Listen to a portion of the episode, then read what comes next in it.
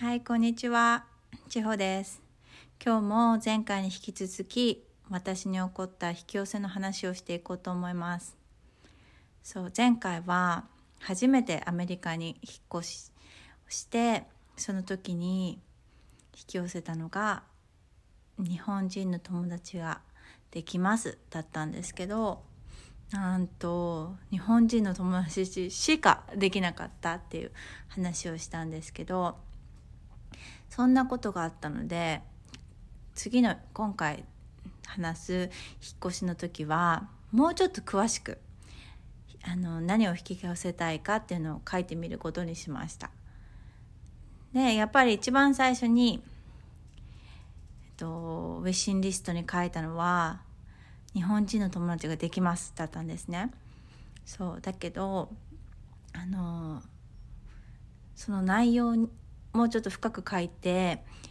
日本人の友達ができます。だけどたった一人でいいですっ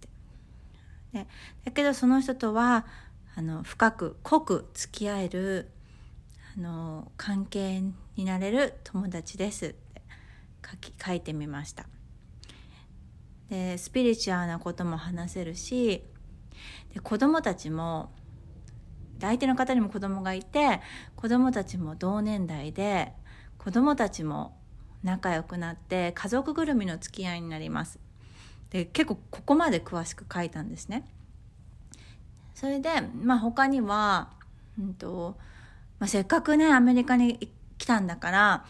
アメリカ人の友達も欲しいと思ってアメリカ人の友達もできます。まあそこは多分あまり深く書かなくて簡単に書けました。そう。それで、まあ、転勤族なので、うんと、子供たちに仲良い友達ができます。であとその前回の島ではご近所付き合いが全くなかったんですね。なのでここもシンプルだったんですけどご近所付き合いがご近所付き合いがある、うんと、お家に住みますみたいな感じで書いたんですね。で引っ越しワシントンのとある市に引っ越しました。で、まあ、初日あの一番最初に子どもの学校が始まって、まあ、初日の日ですね。であのその近所に住んでる人たちがみんな同じとこに集まって一緒にあのスクールバスで子どもたちが学校に行くっていうとこだったんですけどそのスクールバスのところまで子どもたちと、まあ、初めて初日の登校日に歩いて行ってで、まあ、いっぱい子どもたちじゃお母さんといたわけなんですけどでそこでバスを待っていたんですね。そしたらあの一人だけ多分日本人だろうなっていうアジア人のお母さんがいて、まあ、その2人のお子さんと一緒に待ってたんですね。であのその時はもう話しかけたか話しかけないかもう忘れちゃったんですけど、まあ、アジア人の人多分日本人の人だなって人がいるなと思ってたわけですよ。で、まあ、そのまま子供はがうちの息子は学校に行って他の子供たちと一緒にバスに乗って行ってで、まあ、学校から帰ってきたわけですよ。で、まあ、初日だったからどうだった？って言って「うん楽しかったよ」ってなったんですけどあのうちの息子がその時に話してくれたのが「なんかお弁当の時間にね」って言ってあの「おにぎり食べてる子がいたの」って言ってきたんですよ。であそうなんだっつってそしたら同じねバスに乗ってた子の女の子だよって言ってきて「えー、じゃあもしかして朝会った子かな?」と思ったらまあ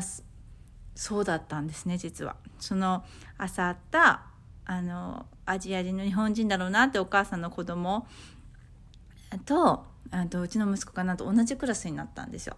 それでお互い、まあ、日本人とのあのミックスの子だったんですね。でなんかそれでうちの息子とその子は、まあ、女の子と男の子だったんですけどなんか自然と仲良くなったんですね。ちょうどそれが6歳の時だったんですけど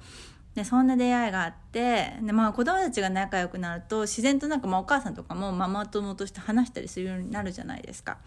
でその時は別にもう引き寄せのこととかも全然忘れててあ日本人の人いたんだってぐらいだったんですね。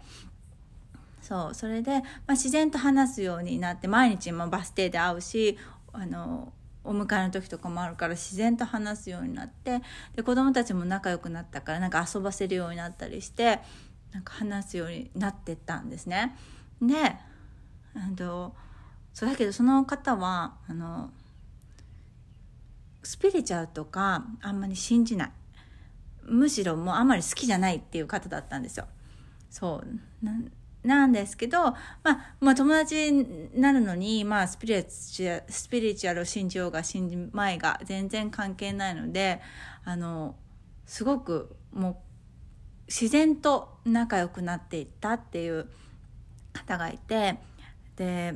今それが多分だから本当10年ぐらい前の話なんですけどその方とはいまだに連絡を取るぐらいあの仲良くてあの家族ぐるみでうちの旦那さんと彼女の旦那さんもすごく仲がいいんですね。もう未だに連絡取ったりするぐらい仲良くなる関係ができたっていう話なんですけどで子供たちももうその時6歳で今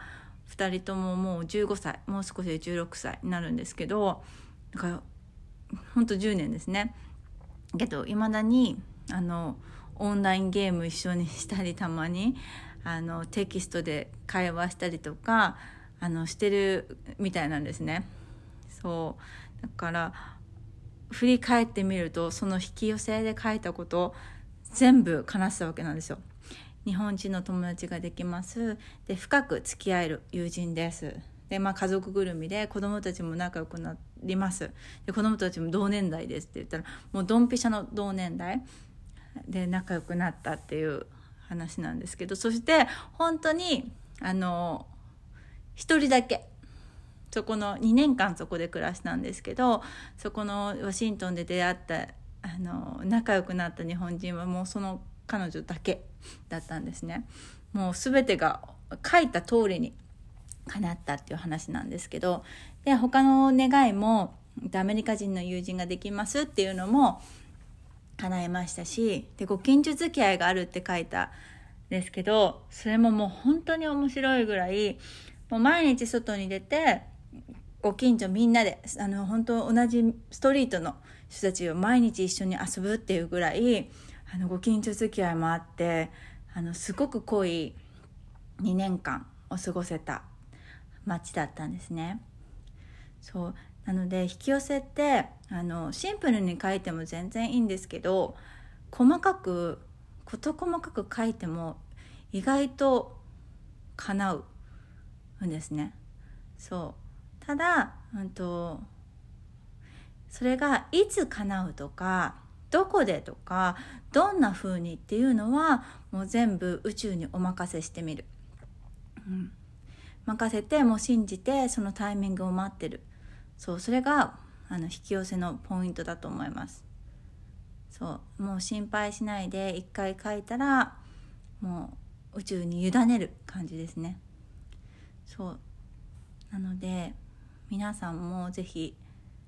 あの引き寄せやったことない方とかなんかちょっとうまくいかないっていう方がいたらそんなポイントを踏まえてやってみてあげるといいんじゃないかなって思います。そう。でその仲良くなったたった一人の日本人のお友達なんですけどそうスピリチュアルに全く興味がないむしろ好きじゃないって方だったんですけど実はこの話には続きがあってあのスピリチュアルなちょっと体験をするっていうあの変化が起こるっていう話があるんですけど、まあ、これはまたちょっと次回違う時に機会に話せたらなって思います。そう。